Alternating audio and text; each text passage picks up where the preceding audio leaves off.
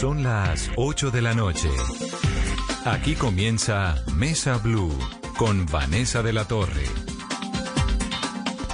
Muy buenas noches y bienvenidos a Mesa Blue. Comienza ahora en cuatro horas a las 12 de la noche. El primero de septiembre, la nueva normalidad de Colombia. Una vida distinta a la que hemos tenido en los últimos cinco meses desde que comenzó esta pandemia en nuestro país y desde que arrancaron las cuarentenas en nuestro territorio. Viene algo muy distinto que implica y que requiere además de un compromiso enorme de cada uno de nosotros, donde la responsabilidad es crucial, es fundamental. Entender que para poder seguir adelante, para no tener el retroceso en contagios y tener que volver a lo que vivimos hace tan solo un par de semanas, un par de meses, pues nos toca cuidarnos, hacer lo que nos han dicho desde el principio, lavarnos las manos, el distanciamiento social, usar el tapabocas, pero usarlo bien puesto en la cumbamba no sirve para nada y en el cuello menos, sino tapando la nariz y la boca. Creo que finalmente hay tantos colombianos que hemos entendido la dimensión de esta tragedia que la cosa podría funcionar muy bien. Los epidemiólogos lo que indican es que con excepción a algunos lugares de Colombia, como los Santanderes y el Caquetá, por ejemplo, que está viviendo justo el pico de la pandemia, en casi todo el territorio nacional ya el pico bajó y que por lo tanto evitar un segundo pico o evitar nuevamente esas cuarentenas pues está en manos de todos, de absolutamente todos. Pero a partir de la medianoche de hoy, Carolina, pues arranca una normalidad distinta en Colombia donde básicamente todo está permitido menos tres cosas que están prohibidas, que son, por supuesto, las aglomeraciones y los lugares donde hay mucha gente.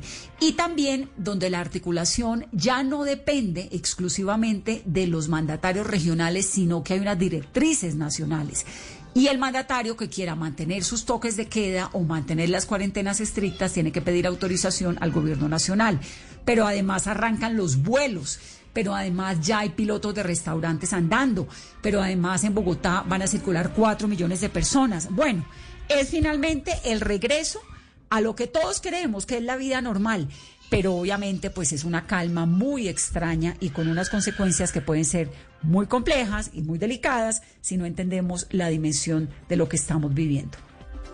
Vanessa, buenas noches. Además que el mensaje debe ser de sensatez, de responsabilidad, de autocuidado, porque el virus no ha ido, sigue latente en Colombia, se siguen infectando colombianos y ciudadanos en el marco de esta nueva fase que está a punto de iniciar en el país y que ya durante el fin de semana vimos en varias ciudades las reaperturas y lo que estas reaperturas generaron, congestiones, aglomeraciones, que es lo que debemos evitar en este momento nuestro numeral de esta noche, ya somos tendencia en Colombia con volver a la normalidad es. Varios mensajes de nuestros oyentes escriben Nicolás Garzón, es darle a la salud pública el lugar que se merece, es decir, la cultura del autocuidado y solidaridad de todos los actores del sistema de salud.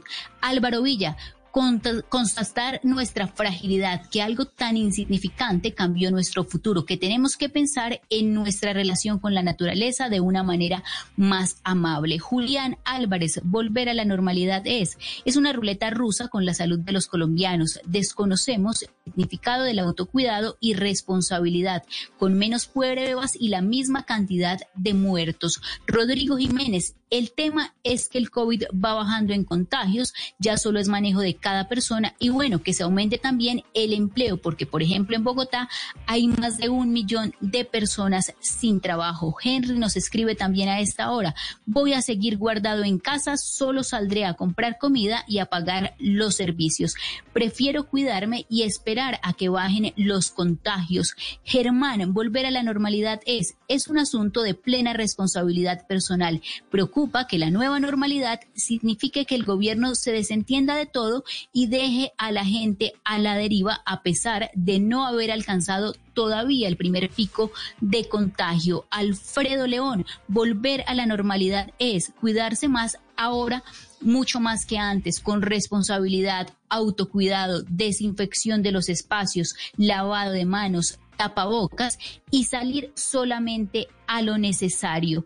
Esta será la época más crítica del contagio. No hay cuarentena, pero el virus sigue. Son los mensajes de nuestros oyentes y nos vamos a esta hora para la capital de Antioquia con Valentina Herrera porque en Medellín ya se reactivó por completo el sector gastronómico y ya están también preparados para mañana este primer vuelo luego de esta cuarentena estricta. También se levantó el pico y cédula y ya se ha visto más gente en las calles. Valentina Herrera, buenas noches y la capital del departamento de Antioquia, ¿cómo está preparada y cuál es el balance de este fin de semana después de la reapertura del sector gastronómico?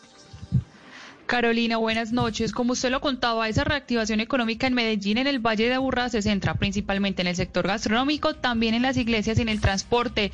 Según datos de la alcaldía, con esta reactivación económica de los restaurantes, están abriendo sus puertas cerca de 6.000 restaurantes y plazoletas de comida de centros comerciales, en los que solo se deben recibir el 50% de su capacidad normal y lo que se traduce además en lo más importante, que es la reactivación de 90.000 empleos formales e informales, es decir, todos los empleos que están relacionados relacionados con el sector gastronómico comienzan a reactivarse. También las parroquias de la Arquidiócesis de Medellín han dicho que pueden estas iglesias comenzar a presentar sus eh, protocolos de bioseguridad para reabrir nuevamente y recibir los feligreses en sus instalaciones, cumpliendo también el 50% de su capacidad normal. Hay que decir que mañana, primero de septiembre, se reactiva la operación comercial en el aeropuerto local, el aeropuerto La Herrera de Medellín, con vuelos hacia Barranquilla y hacia Bogotá. Son vuelos que incluso ya han eh, sido vendidos en su totalidad con toda la preparación que habían hecho las aerolíneas. La recomendación, como siempre las autoridades, es el autocuidado, una medida que ya nos toca a todos seguir utilizando correctamente el tapabocas,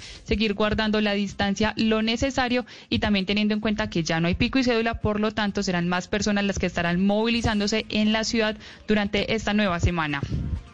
Valentina, gracias. Y de Medellín nos vamos para Cali. Fabrit Cruz, buenas noches.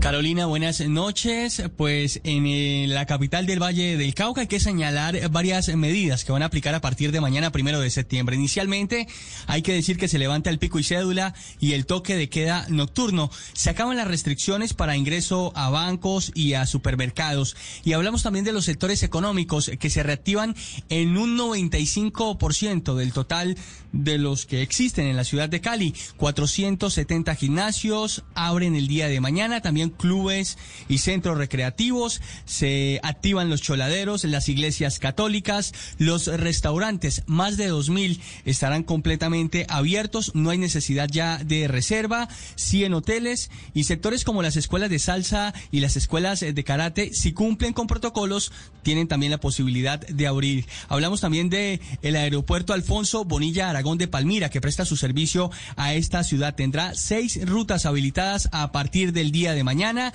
Cali Barranquilla, Cali Pasto, Cali Medellín, Cali Cartagena, Cali San Andrés están entre ellas. La aerolínea Avianca ha confirmado que el primer vuelo estará programado a partir de las 6 de la mañana hacia la capital del país. También se habilitan los viajes nacionales desde la terminal terrestre y finalmente hay que señalar que nos preparamos también para la reactivación de las discotecas y el sector nocturno por ahora está planteado de la siguiente manera. Habrá una celebración que se le conoce en esta ciudad y en esta región como los Aguailulo, que se va a realizar alrededor del Parque de la Alameda y se confirmó también esta tarde que ese mismo piloto se programa también para el Boulevard el día de mañana. Le entrego una cifra al cierre. 400 mil empleos se perdieron en el Valle del Cauca, de los cuales 250 mil corresponden a la ciudad de Cali y por eso las autoridades le apuestan a reabrir los sectores, claro, con protección y con medidas biosanitarias. Fabrit, gracias y de esta manera ustedes están viendo ya el país empieza a retomar la vida productiva, se empiezan a abrir también las operaciones aéreas en los diferentes aeropuertos de las principales ciudades y cómo están las cosas en la capital del departamento del Atlántico, en Barranquilla, Daniela Mora, buenas noches. Hola, muy buenas noches. Efectivamente, a partir de mañana el Atlántico también entrará en esta nueva fase del aislamiento individual en Colombia, pero hay que decir que esto no ocurrirá en dos municipios de nuestro departamento, ellos son Soledad y Sabana Larga. En estos dos municipios que concentran el 63% de los contagios reportados hasta el momento en el Atlántico, siguen siendo y son considerados como de altos contagios de COVID-19 y por ello las alcaldías municipales decidieron ampliar el pico y cédula bajo la modalidad de números pares e impares. En el caso de Soledad les explicamos que operará solo para diligencias esenciales como adquisición de alimentos, bebidas, productos de aseo, diligencias bancarias, pero hasta el 15 de septiembre. Y en el caso de Sabana Larga, el pico y cédula es más restrictivo, se extenderá hasta el primero de octubre, pero aplicará tanto para diligencias esenciales como las no esenciales.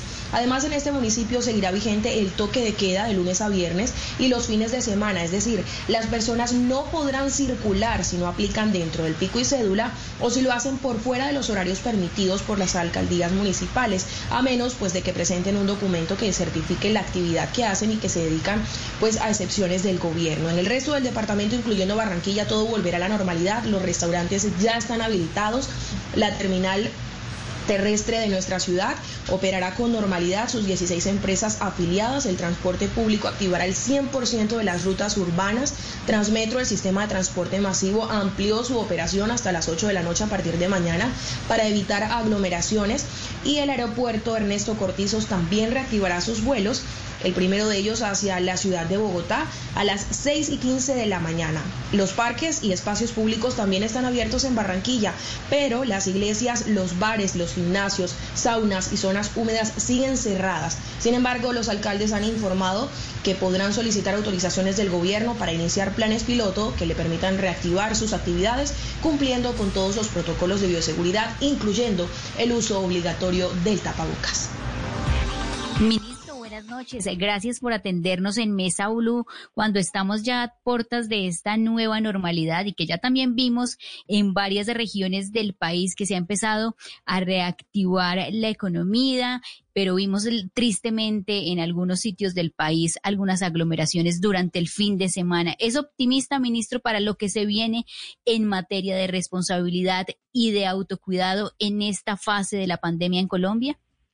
Yo soy optimista porque he visto cómo los colombianos hemos ido cada vez más aprendiendo y hemos ido generando una disciplina social para enfrentarnos a la pandemia.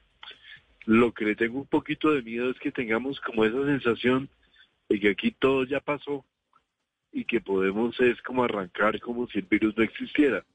El virus sigue existiendo, el virus nos puede afectar y nos pueden suceder rebrotes como está sucediendo en Europa. De manera que aquí lo importante es mantener esa disciplina y ese llamado que se hace a eh, mantenernos siempre vigilantes, atentos, usar el tapabocas, mantener el distanciamiento físico y sobre todo seguir los protocolos me quedo con una frase que usted pronunció hace pocos minutos en el programa con el presidente y es, si nos relajamos, perdemos. Yo creo que eso resume lo que viene de aquí en adelante y ese llamado reiterárselo a todo el país en este momento donde ya también se confirma, ministro, el primer caso en Colombia de reinfección.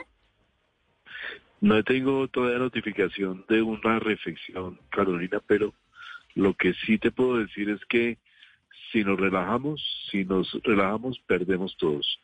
y aquí se puede dar cualquier eventualidad. Los, no recordar siempre que los eventos masivos están prohibidos, que todo lo que sea eh, aglomeraciones está prohibido y que por tanto todos debemos cuidarnos.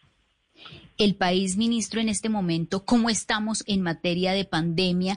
Hemos visto considerablemente que, por ejemplo, hoy en agosto 4 teníamos una cifra similar. Hemos bajado en el número de contagios, pero nos mantenemos en la cifra que ronda entre 250 y 300 personas fallecidas todos los días en el reporte que ustedes entregan. Sí, los fallecimientos siempre van un poco detrás de los casos. Entonces la expectativa que tenemos es que vaya a estar reduciéndose en las próximas semanas.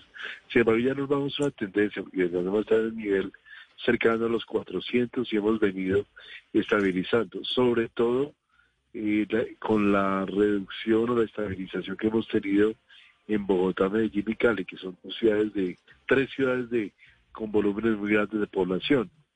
Pero evidentemente esta va a ser una, una larga bajada, no es que vayamos a tener en dos o tres semanas un número demasiado pequeños. Esto, así como subimos, vamos a estar bajando y lo importante aquí es tener todas las cuidados y consideraciones, sobre todo con lo que son brotes en, eh, lugares, en, zonas del país o en barrios donde no hemos tenido toda la afectación. Hay ciudades que van creciendo, como Bucaramanga, como Cúcuta, como el mismo Ibagué, y allí todavía es como si estuviéramos en, en la fase de subida de la pandemia.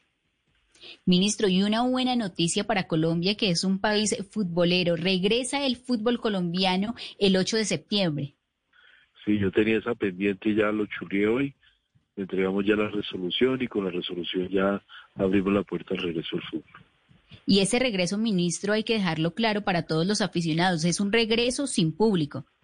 Sin público, controlado. Tenemos la puerta cerrada con todas las condiciones que ha planteado el Ministerio de Deporte, el ministro de Deporte ha sido muy activo en ese tema y nosotros desde los protocolos sanitarios hemos ya establecido los lineamientos y adaptándolos a los a las consideraciones también del fútbol internacional. Ministro, y todo también está listo ya para el regreso desde mañana de los vuelos nacionales en las diferentes ciudades. Estamos ahí en preparación recordando la importancia de usar Corona Coronave es una aplicación sanitaria que nos permite eh, tener contacto directo con las personas. Eh, obviamente tenemos que estar claros de que si a, a un lugar de descanso, de vacaciones, tengo síntomas, es necesario reportarlo, es necesario aislarme y es necesario reducir el contagio. Y todas las prevenciones que tenemos para ciudades como San Andrés y otras ciudades donde la curva de contagios, la afectación es muy baja, donde lo estamos haciendo con las debidas precauciones. Ministro, y frente a la vacuna y a esas pruebas que ya va a tener Colombia con estas eh, experiencias y ensayos clínicos con voluntarios, ¿en qué va, en qué va el, tema, ministro? Ya empieza este mes la, la, la los ensayos clínicos de Johnson y Johnson, que estamos muy optimistas, esperamos que terminen en un periodo inferior a tres meses igualmente estamos concertando algunas otras opciones, pero lo importante es tener en cuenta que a pesar de que tengamos esos ensayos todavía, los tiempos para tener acceso a la vacuna no van a ser inmediatos, de manera que tenemos que seguir cuidándonos a seguir cuidándonos, ministro. Ese es el mensaje. Y, ministro, adicional en los próximos días, por ejemplo, así como se contempla esta prueba para San Andrés, ¿en qué otras ciudades se va a exigir?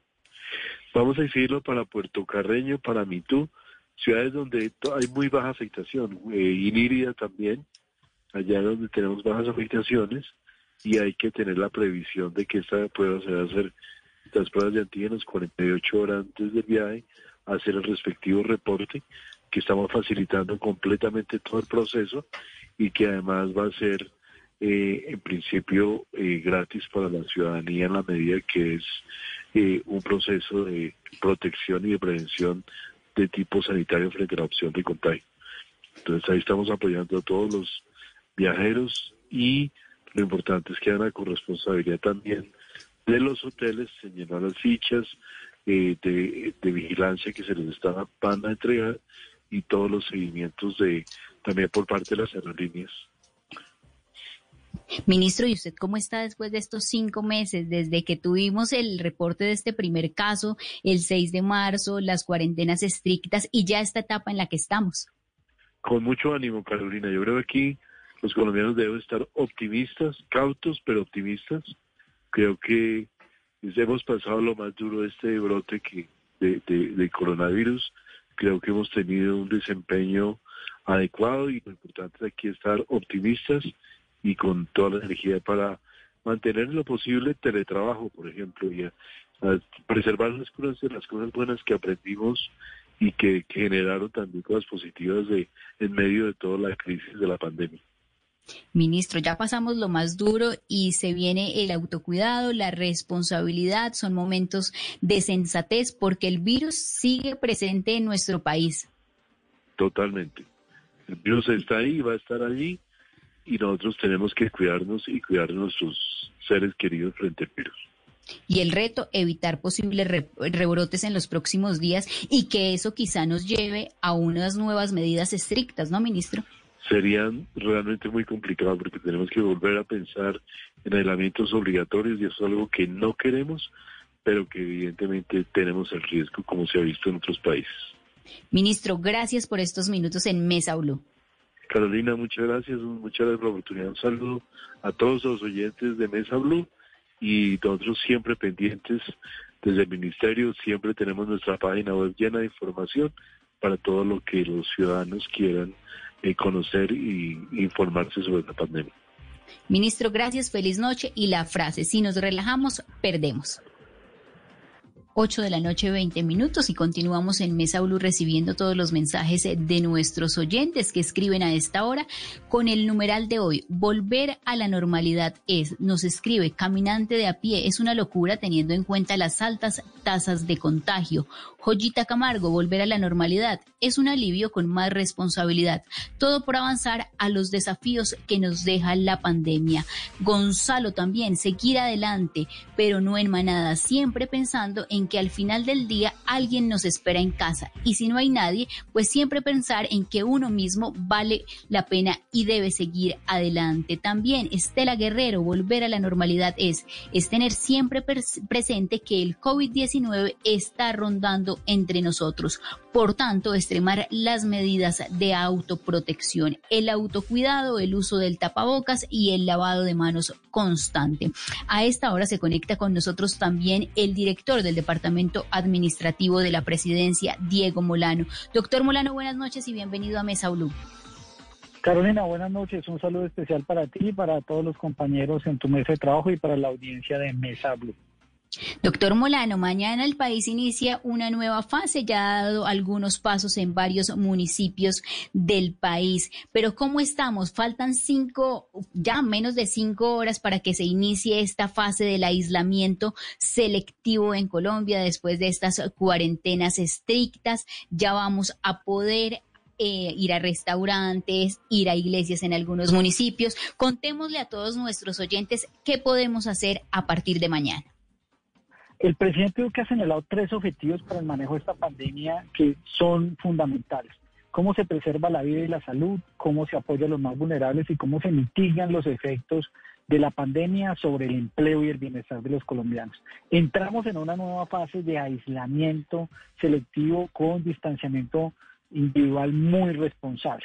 ¿Y eso qué implica? Que a partir de mañana todos los sectores económicos están abiertos excepto tres, que son bares, discotecas y sitios de baile, las aglomeraciones de más de 50 personas y el consumo de licor en espacio público o en, establecimientos comerciales. Quiere decir que a partir de mañana todos los sectores económicos que tengan apertura deben aplicar de forma estricta, con mucha disciplina, protocolos de bioseguridad, donde la responsabilidad individual va a ser vital y eso quiere decir que si vamos a salir hacer cualquier tipo de actividad tengamos en cuenta cómo mantener ese distanciamiento físico, cómo se mantiene el uso del tapabocas, cómo se hace el lavado de manos permanente. Y cada sector tiene unos protocolos especiales. Quienes vayan a hacer actividades de comercio y tengan un almacén, tengan un local, pues tienen que cumplir con los aforos establecidos en este caso particular. Si alguien va a tomar el transporte público, pues hay que saber que si el transporte no se puede ocupar más del 50% para transporte público. Si alguien va a desarrollar una actividad deportiva, hay que mantener unos distanciamientos físicos. Aquí todos tenemos que cumplir todo el mundo tiene ganas de salir a ganarse la vida, pero como tú lo mencionabas previamente con el ministro, nos tenemos que salir a ganar la vida con mucho cuidado y sin relajamiento y sin desbocarnos a tener una cantidad de interacciones sociales que puedan generar rebrote o permitir que eh, se acelere el contagio. Aquí lo que tenemos es que actuar con mucha cautela, con mucha disciplina, con mucha conciencia social para salir a ganando la vida. Doctor Molano, por ejemplo, aforo de, hasta 50 personas de reuniones. Es decir, que por ejemplo, yo puedo organizar con un grupo de amigos o con mi familia una actividad en mi finca, en mi casa o en un apartamento. No va a pasar nada si no supero las 50 personas. Pues, lo que está establecido es sobre todo para actividades que tengan que ver con acciones colectivas. Yo qué creo, esto es muy importante. Podríamos esperar, te tendrías que hacer la pregunta, ¿es necesario hacer esa actividad social ya o podemos esperar un tiempo y voluntariamente mantener ese aislamiento? Si, si esa es la pregunta que nos hiciéramos todos, pues preferiríamos esperar un tiempo, es voluntario, lo que sí es que si congregas un grupo de 50 personas los riesgos son mayores y todos deberían aplicar protocolos de bioseguridad. Tendrías que hacer una reunión de 50 personas en donde cada uno tenga una distancia de dos metros entre cada uno para poder hacer ese tipo de reuniones, que es lo que aplica para las aglomeraciones de más de 50 personas. No, y es que la pregunta, porque por ejemplo el fin de semana uno veía que ya varios, varias gente, obviamente todos queremos reunirnos con nuestros amigos, con nuestra familia, pero en espacios tan reducidos como un apartamento o una casa.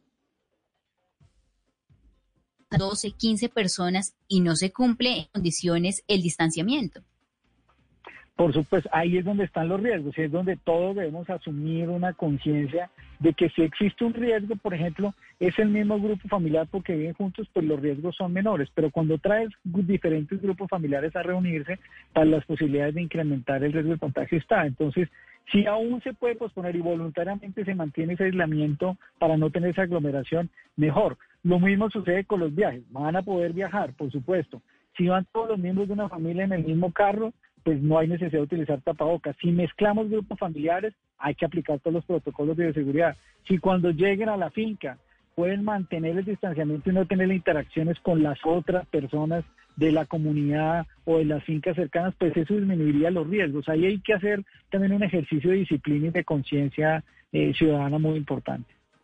Por ejemplo, para esos viajes por carretera, ¿hay límite en cuanto a los pasajeros o puede ir el, vehículo con sus cinco pasajeros si son familia sin el tapabocas o con el tapabocas? Si son del mismo grupo familiar, no tendría que aplicárselo del tapabocas porque trabajan conjuntamente, pero por supuesto, si se bajan a almorzar, tiene que aplicar el protocolo de bioseguridad y tiene que hacer el lavado de manos permanente si tienen varias paradas a lo largo del viaje, lo mismo que el uso del gel o del alcohol en las manos.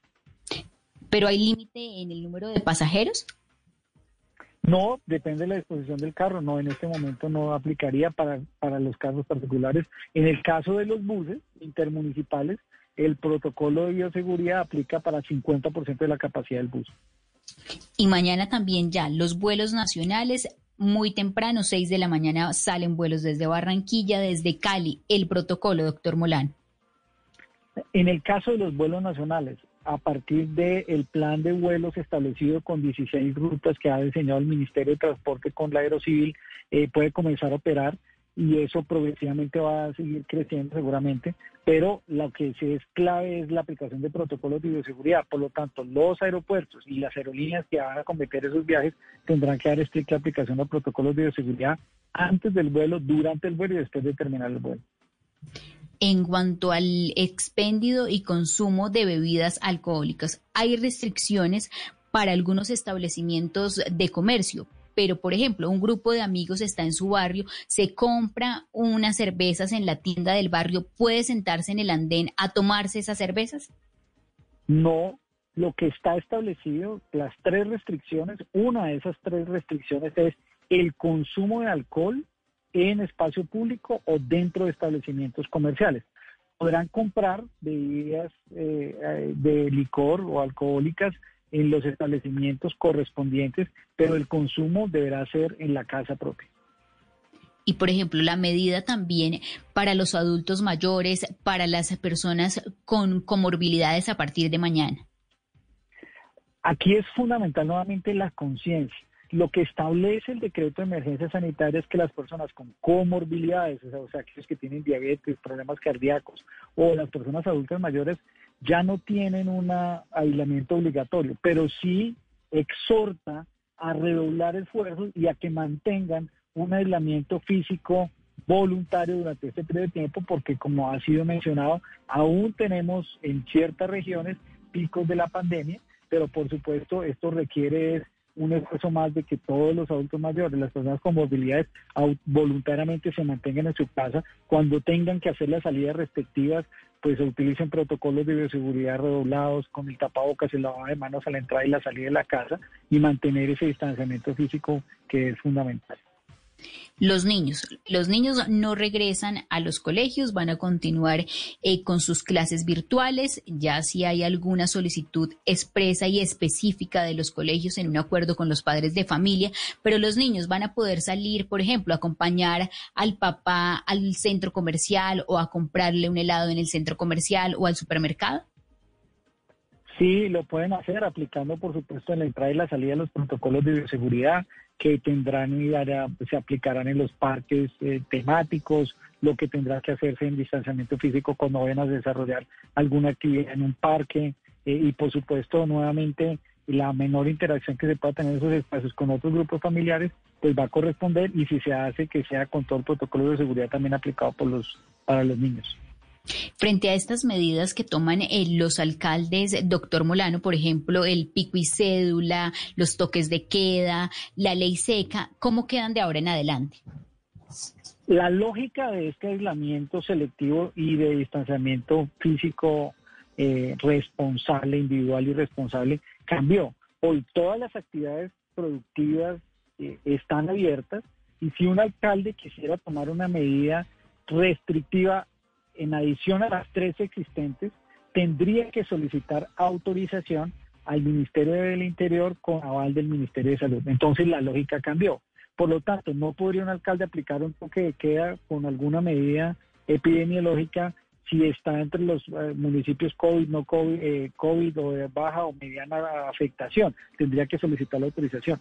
Los municipios de alta afectación podrán tener este tipo de restricciones y aplicarlo, pero para hacerlo deberán solicitar la autorización del Ministerio del Interior con la del aval del Ministerio de Salud. Y, por ejemplo, ya hay municipios que han hecho algún tipo de solicitud en estos aspectos, en pico y cédula, toques de queda, ley seca. Pues en este momento, como el decreto está por salir esta noche, hay, creo las solicitudes que han recibido hasta hoy para hacer este tipo de restricciones. Eso lo analiza el comité epidemiológico que lidera el Ministerio de Salud a nivel nacional. Con base en eso hace las discusiones, da el aval y las autorizaciones las expide el Ministerio del Interior. Está en este momento algunas solicitudes en ese caso, pero particularmente tengo identificada la de Bogotá, no tengo identificada ninguna más. Doctor Molano, y en cuanto a municipios, por ejemplo, en Colombia, ¿qué cifra hay hoy de municipios con baja, mediana y alta afectación? Porque es la clasificación que se tiene hoy y de acuerdo a eso es que se vienen haciendo estas solicitudes para las de reaperturas. Pues lo que puedo decir es que en Colombia tenemos 1.103 municipios. De los 1.103 municipios hay alrededor de 35 municipios que tienen alta afectación de los otros 70 son de moderada y mediana afectación y los otros son más de baja afectación. Doctor Molano, el mensaje final para esta nueva etapa en la que empieza ya una nueva normalidad, pero con el virus presente, los casos no han desaparecido, las personas fallecidas se siguen lamentablemente pues reportando todos los días. En, en Colombia queremos salir a ganarnos la vida, pero para hacerlo necesitamos tener conciencia y responsabilidad. El cuidado no se da por un decreto, el cuidado se da cuando hay conciencia ciudadana de que para avanzar necesitamos cumplir con los protocolos de bioseguridad. Si queremos evitar que se acelere la pandemia, que haya rebrotes o que tengamos que hacer otros aislamientos obligatorios, es fundamental el cuidado y la responsabilidad eh, ciudadana. Solo en esa medida vamos a poder seguir avanzando. Esta es una decisión importante porque, por supuesto, ya tenemos más capacidades de salud para atender los pacientes críticos, para medir, para hacer cercos epidemiológicos, pero ahora lo que se requiere es una responsabilidad ciudadana en donde podamos seguir avanzando para retomar vida productiva y evitar otra pandemia que es la del desempleo y la pobreza que tanto afecta el bienestar de las familias. Y además, doctor Molano, que pues ya también hoy se le dio una buena noticia al país y es el regreso del fútbol colombiano, pero es un regreso sin presencia de público, a puerta cerrada. Así es, y pues eso nuevamente es una de esas actividades que siempre habíamos esperado, pero que nos toca ajustarnos a vivirla con otro tipo de pasión, no tan presencial y más virtual y viéndola, pero es una muestra más de que vamos avanzando en el camino y si lo hacemos bien podremos llegar algún día a volver el estadio eh, todos otra vez para disfrutar el fútbol en familia y que del comportamiento que tengamos de ahora en adelante, del autocuidado, del lavado constante de manos, del uso del tapabocas, pues podremos tener una Navidad en familia y además que no tengamos rebrotes y que quizá, porque pues las medidas no se han descartado al 100% de nuevos cierres, de nuevas cuarentenas estrictas.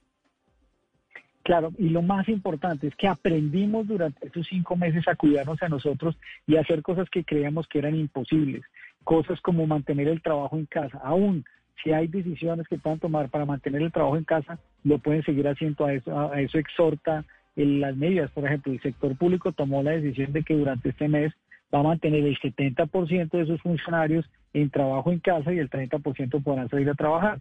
Eh, y en esa medida que lo puedan hacer las empresas, las diferentes entidades, las organizaciones no gubernamentales, todos aquellos que tienen esa posibilidad, pues hay que incentivarlo porque aún estamos en esa senda y todavía pues no amaina la tormenta porque el virus sigue y hasta que no haya eh, vacuna y tratamiento, pues lo que tenemos es que garantizar que todos nos cuidemos y frente a un sector que pues ha sido el más golpeado y es el del entretenimiento, el sector de los bares, las discotecas, ¿en qué momento quizá podría uno contemplar que las discotecas, los conciertos podrían regresar al país este año, de acuerdo al comportamiento y a las proyecciones que ustedes tienen desde el gobierno, doctor Molano, ¿hay alguna posibilidad? Eh, es claro que aquí toque tomando medidas dependiendo pues de la evolución de la pandemia, eso se le hace seguimiento diario por parte del Ministerio de Salud, pero también establece el decreto que los municipios, tanto no COVID o con baja afectación como los de alta afectación, podrían solicitar proyectos pilotos para aplicación de protocolos de bioseguridad en este periodo de tiempo, inclusive para bares o para otro tipo de, actividades eh, como las que tú señalas, pero son proyectos pilotos que deben ser autorizados. Doctor Molano, gracias y éxitos en esta nueva etapa en la que empieza el país a normalizarse. Es una nueva normalidad con autocuidado, con responsabilidad, porque todos necesitamos volver a trabajar y la cifra hoy de, desempleo del país es un reflejo de este impacto económico que ha tenido en varios sectores las cuarentenas estrictas, pero el país se preparó y nos tenemos que seguir cuidando. Así es, Carolina, muchas gracias. Un saludo especial.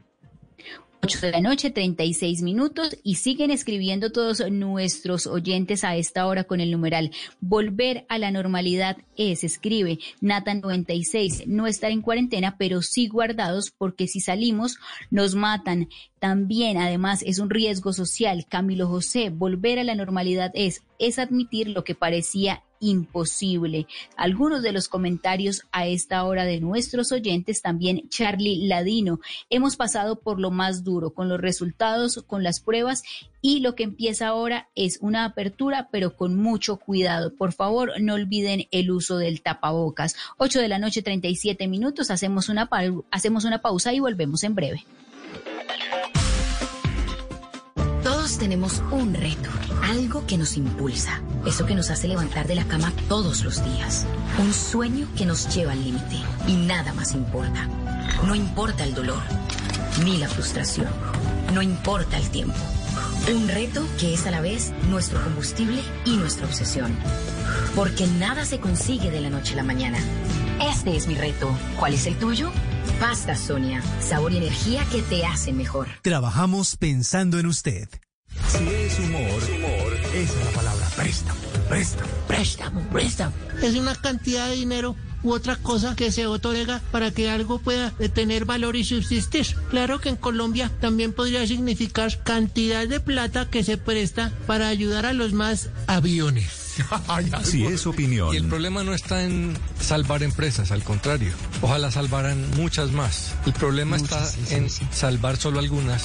Este gobierno que hizo el salvamento más austero, uno de los más austeros del mundo, ahora le dio por ser generoso con una empresa. Si hubiera sido amplio, precavido en cuidar empleos, en salvar las pequeñas empresas que son las que generan empleo y son el motor, nadie estaría discutiendo. Pero se perdieron 5 millones de empleos, solo se subsidiaron las nóminas muy tarde y muy poco. Voz Populi, de lunes a viernes desde las 4 de la tarde. Si es opinión y humor, está en Blue Radio, la nueva alternativa. 50 años de noticias. Noticias de Ecos del Conveima. 50 años de historias. a la gente de Econoticias. 50 años de periodismo. Blue Radio saluda a su emisora afiliada Ecos del Conveima, 790 AM en Ibagué, y su noticiero Econoticias. En sus 50 años de liderazgo en el periodismo regional del Tolima, Ecos del Conveima, la emisora con identidad regional, emisora afiliada a Blue Radio, la nueva alternativa. Estás escuchando Blue Radio. Aprovecha este espacio para descubrir nuevas pasiones. ¿Sabes tocar algún instrumento? ¿Te gusta pintar? ¿Cocinar? Es tiempo de cuidarnos y querernos. Banco Popular. Siempre se puede. Conoce la nueva tarjeta de crédito Zafiro del Banco Popular, diseñada para agradecerle a nuestros profesores por todo lo que nos han enseñado. Con descuentos en todas las compras en establecimientos relacionados con educación. Seis meses gratis de cuota de manejo y mucho más. Solicita ya tu tarjeta de crédito Zafiro en nuestras oficinas y disfruta todo lo que tenemos para ti. Hoy se puede, siempre se puede. Banco Popular. Somos Grupo Aval, vigilado Superintendencia Financiera de Colombia. A continuación, una historia de amor. Qué hermosura, mi amor, con esas curvas y yo sin frenos, eh, Ave María. Je suis difficile, je suis curious, je ne suis pas pour tout le monde. Traducción.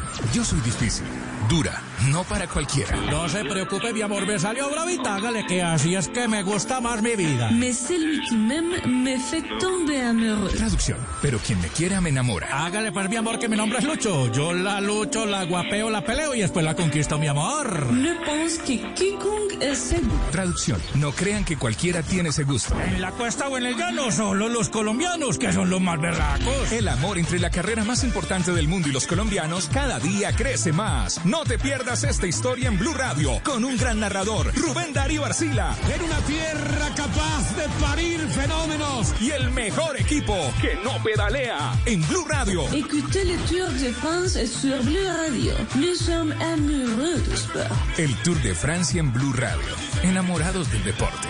Blue Radio, la nueva alternativa. 8 de la noche, 41 minutos. Continuamos en Mesa Blue. Y un comentario que nos llega a esta hora con nuestro numeral Vanessa, eh, con nuestro numeral Volver a la Normalidad es: Acabo de llegar a mi casa, trabajo cerca a un lago y la calle está impresionantemente llena. Mucha gente sin tapabocas. En el Transmilenio ya no hay dónde sentarse. Y el presidente Iván Duque, en su programa habitual de todos los días, dio un mensaje importante y es que no podemos salir desaforados a irnos a las casas de amigos, de familiares o tener aglomeraciones. No estamos regresando a la normalidad como estábamos antes de la pandemia. El virus sigue en el mundo y adicional no podemos bajar la guardia, nadie adquiere una inmunidad y por eso debemos contribuir con este aspecto fundamental de cultura ciudadana en esta nueva etapa. Pero cómo cuidarnos, qué hacer en estos días que vienen y cuál va a ser quizá el impacto y lo que podemos esperar que pase en Colombia con esta decisión de este aislamiento selectivo. A esta hora saludamos al doctor Andrés Vecino, que es investigador en salud pública y también investigador en economía de la salud y sistemas de la salud. Doctor Vecino, buenas noches y bienvenido a Mesa Blue. Carolina, buenas noches y gracias por su invitación. Gracias por atendernos a esta hora. ¿Cómo ve usted este panorama que viene para Colombia en materia de rastreo de casos? Porque queremos identificar y el objetivo es siempre poder identificar quiénes están enfermos, quiénes no, y cómo va a cambiar esta dinámica en el marco de este aislamiento selectivo.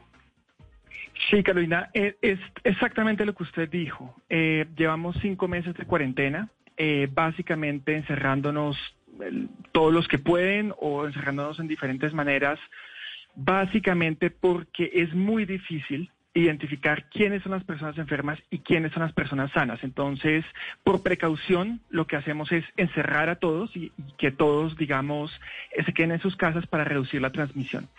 Sabemos que en este momento es insostenible por asuntos de salud mental, por asuntos de educación para los niños, por asuntos de economía. Eh, hoy tuvimos la cifra em, eh, de, desempleo en el país, con 20%, 26% en las mujeres. Entonces, eh, yo creo que eh, es evidente para todos que no podemos seguir encerrados y tenemos que volver, pero para volver necesitamos poder identificar quiénes están enfermos para que esas personas estén aisladas por los 14 días que son y que el resto, quienes están sanos, puedan volver a sus trabajos. Para poder saber quiénes están enfermos y quiénes están sanos, se necesitan dos partes. Una parte es de las personas y otra parte es de las autoridades locales. Y ambas partes tienen que poner de su parte, aunque eh, suene redundante, eh, para poder cumplir este objetivo. ¿Qué se le pide a las personas? A las personas se les pide lavarse las manos, mantener el distanciamiento, usar la máscara, recordar las tres Cs evitar los espacios cerrados, evitar los espacios concurridos y evitar los contactos cercanos. Y además de eso, yo creo también es bien importante, se les, se les pide otra cosa también a los ciudadanos, y es que si están enfermos, reporten. Es muy importante. Es importante por ustedes porque entre más rápido reporten, no importan las pruebas, lo que importa es que su EPS los esté monitorizando desde el día uno para que sepan cómo está su oxígeno, cómo están sus síntomas. Si ustedes reportan desde el primer día que tienen síntomas, se quedan en la casa, esperan a que pase la enfermedad y por un lado es posible que tengan más chance de, o menos chance más bien de tener complicaciones, porque están siendo monitorizados desde el día uno. Y por otro lado, están cuidando a las otras personas que no han sido eh, contagiadas. Eso es lo que los ciudadanos deben poner. ¿Qué tienen que poner las autoridades locales? Tienen que hacer rastreo de contactos. Si las autoridades locales no hacen rastreo de contactos eh, y vemos gran heterogeneidad a través de las diferentes em, eh, entidades territoriales, algunas lo hacen muy bien, otras no lo hacen del todo. Si las entidades territoriales no hacen rastreo de contactos, eh, es muy difícil que logremos un control sostenible de la transmisión. Doctor Vecino, usted menciona algo fundamental y retomando el comentario de algún oyente que nos escribió hace pocos minutos, que veía hoy la aglomeración en Transmilenio, que gente que no está usando el tapabocas de la manera adecuada. Usted dice, evitemos los espacios cerrados concurridos, pero por ejemplo, una persona que el único medio de transporte para ir a su trabajo, porque no puede hacer teletrabajo, es Transmilenio, ¿qué debe hacer? Sí, entonces, em, digamos que hay varias cosas. Hay, hay una alternativa de transporte para distancias cortas, por supuesto, es la bicicleta. Em, para distancias cortas, por supuesto. Digamos que ese es, no solamente es una oportunidad de hacer actividad física, sino que además le permite a usted estar aislado de otros. Y es un espacio abierto. Sabemos que los espacios abiertos hoy son seguros.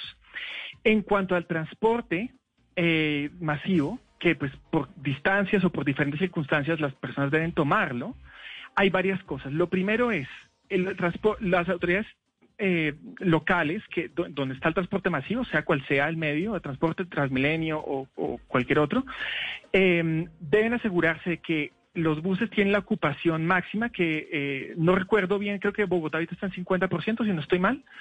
Em, tienen que tener eh, tapabocas todas las personas, tienen que estar abiertas las ventanas para que haya suficiente ventilación y las personas eh, idealmente no deben hablar, porque al hablar uno emite partículas de virus si está infectado. Hay estudios que muestran que el transporte público, en las circunstancias exactas que estoy describiendo, es relativamente seguro.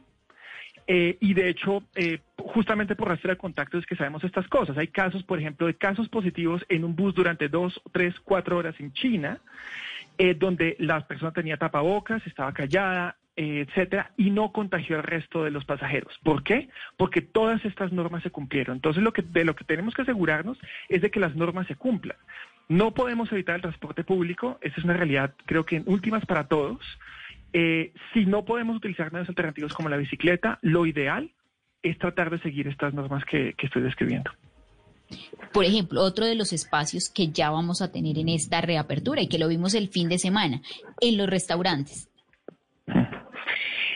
Los restaurantes, eh, por supuesto, son espacios eh, usualmente cerrados, ¿cierto? Eh, particularmente Bogotá y no sé si otras ciudades planean eh, abrir restaurantes al, al, espacio libre.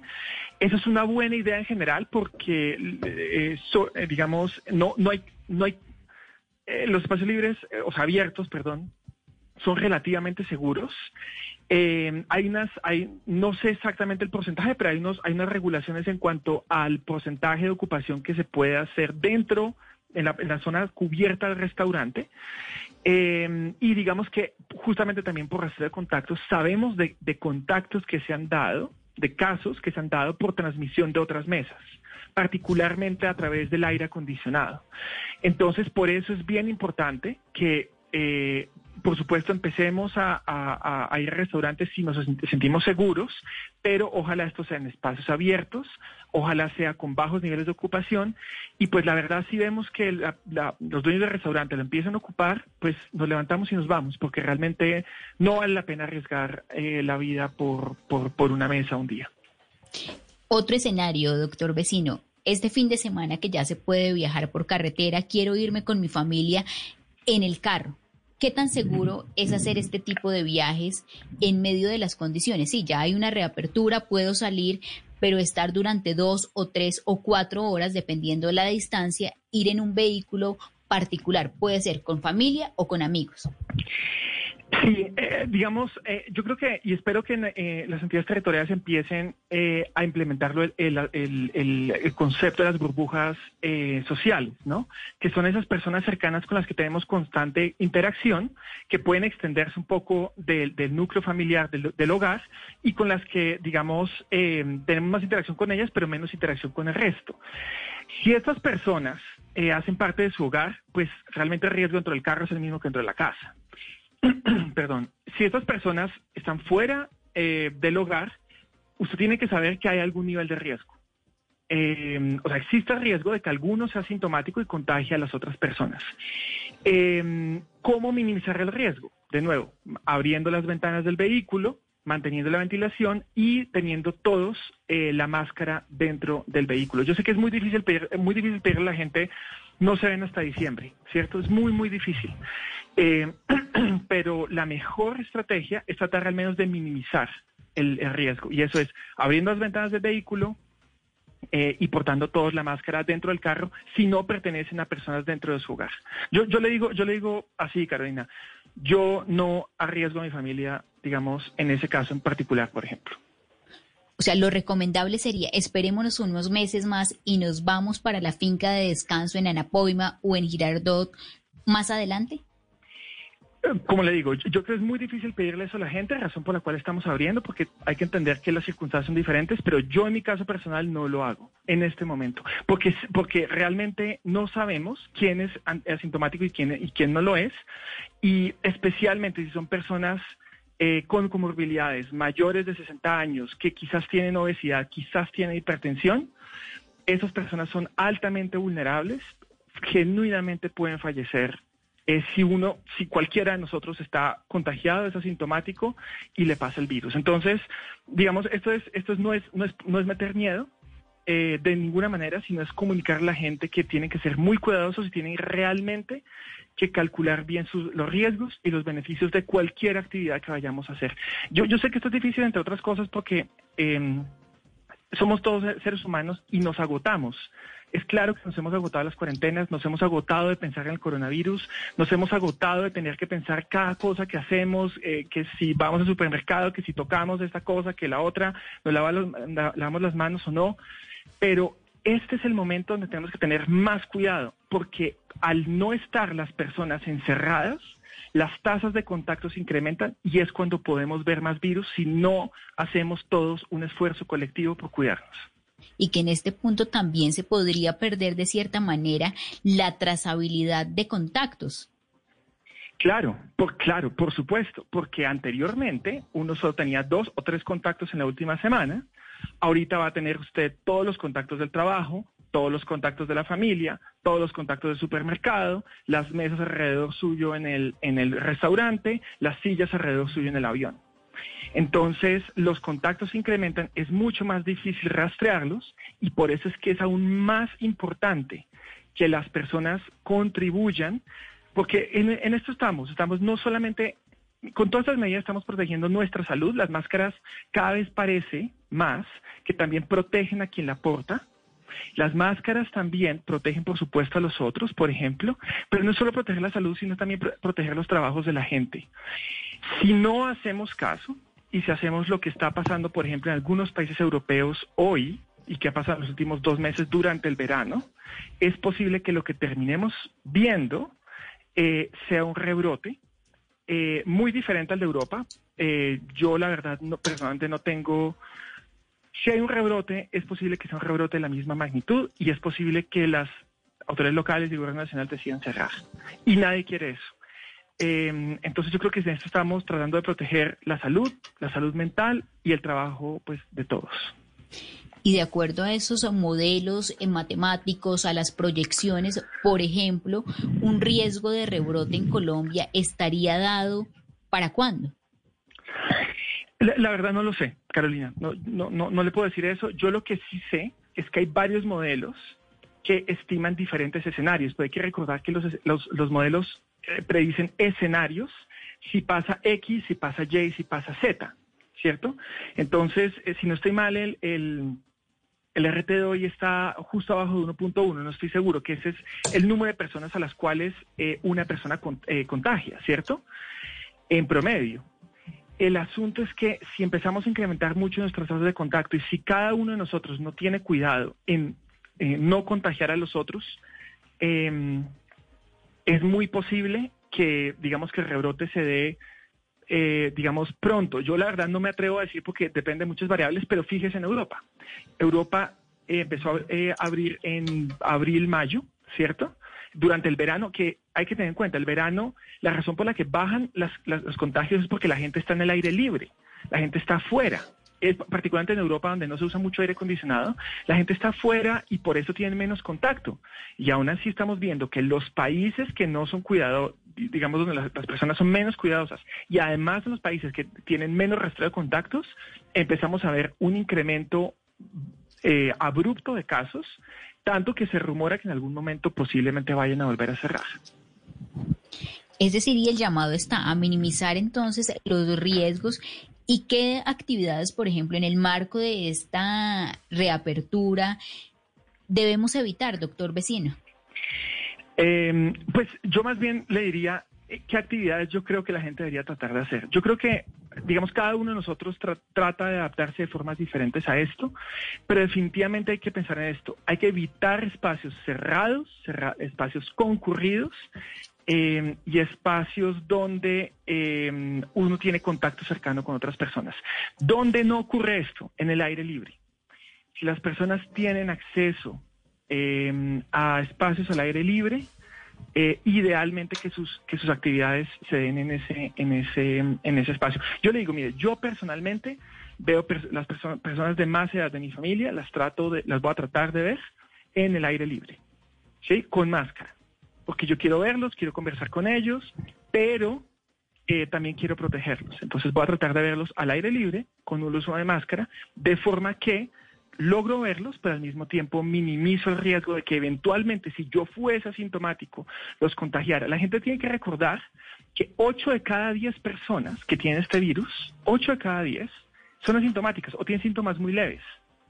Pero entre una de cada 100 y una de cada 200 se muere. Eh, entonces, uno es responsable por la vida no solo de uno, sino de los otros. Yo creo que esto es bien importante. Y, por ejemplo, espacios como ir a la playa, ya que se habilitaron los vuelos nacionales, que vamos a poder ir a San Andrés, ¿es conveniente o a la piscina? Eh, en cualquier espacio donde no haya mucha gente, donde no haya, no, no es un espacio concurrido de personas, porque igual un espacio al aire libre, pero lleno de personas, estas piscinas, por ejemplo, que veíamos, las, fiestas COVID que veíamos en, algunos sitios en Estados Unidos, pues sabemos de casos incluso de muertes que hubieron en esos, en esos espacios. Em, entonces, eh, mientras no sean sitios concurridos, la playa, por ejemplo, la verdad no sé cómo va a ser la regulación en cuanto a las playas, ya esperaremos a ver qué dice el Ministerio de Salud, pero eh, en, principio las zonas, digamos, abiertas, playas, parques o espacio público en general donde, eh, eh, digamos, la gente esté dispersa, es por supuesto, es por supuesto mejor. O sea, es decir, es preferible irse uno a una playa que a una piscina. Eh, suponiendo que las, que las playas están menos ocupadas de gente, sí. Pero pues por supuesto todo eso es relativo, ¿no? Pero, pero digamos en principio la idea es eh, como principio general, para no prescribir las acciones de las personas, evitar sitios de contacto cercano, evitar sitios concurridos y evitar espacios cerrados. Uno no sabe quién tiene COVID. Uno no sabe quién tiene COVID. Caras vemos, COVID no sabemos. Entonces hay que mantenerse a distancia de las personas, no solo para protegerse uno, sino también para protegerlas a ellas. Y los niños, por ejemplo, si el niño ya que lleva súper guardado en la casa cinco meses, le dice al papá, papá, yo te acompaño al centro comercial, cómprame un helado, ¿es conveniente? Yo, mire, yo, yo la verdad, eh, yo considero esto. Em, los niños, ha habido mucha evidencia, la evidencia es conflictiva. Hay, evidencia que dice que los niños contagian más, hay, evidencia que dice que los niños contagian menos. En general, en promedio, esto no es una prescripción para nadie, pero en promedio los niños se enferman menos. ¿Sí? la discusión acerca de la participación de los niños en la vida social o el regreso de los niños a los colegios, yo creo que no, no traza la salud de los niños porque en promedio ellos, eh, digamos, les va bien con este virus.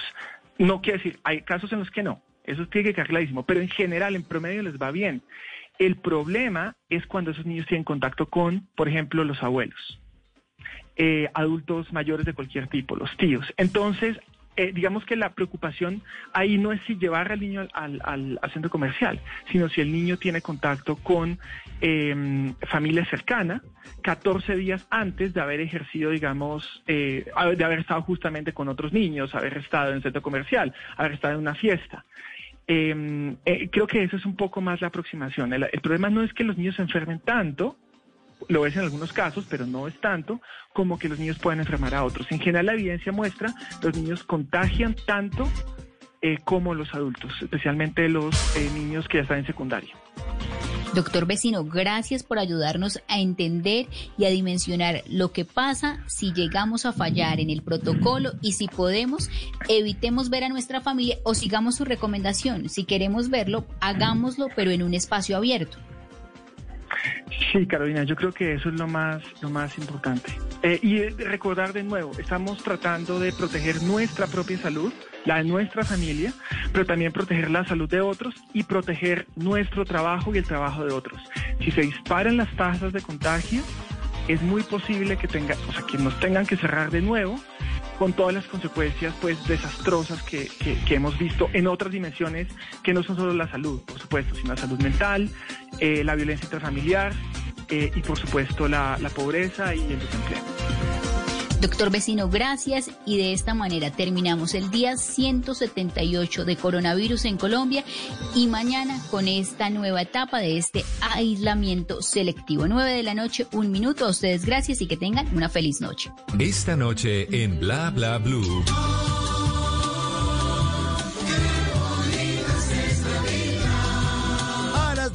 Como el amor es de todos los colores, nuestra invitada será la periodista radial, escritora y ahora influencer Camila Chaín. A las 11, en Historias que merecen ser contadas, en vivo desde China tendremos a Erika Morant, una antioqueña que puso a cantar música colombiana al coro del Instituto Cervantes de Shanghai. Y después de medianoche abrimos nuestra línea telefónica, porque en este talk show hablamos todos y hablamos de todo. Bla bla blue porque ahora te escuchamos en la radio, Blue Radio y bluradio.com, la nueva alternativa.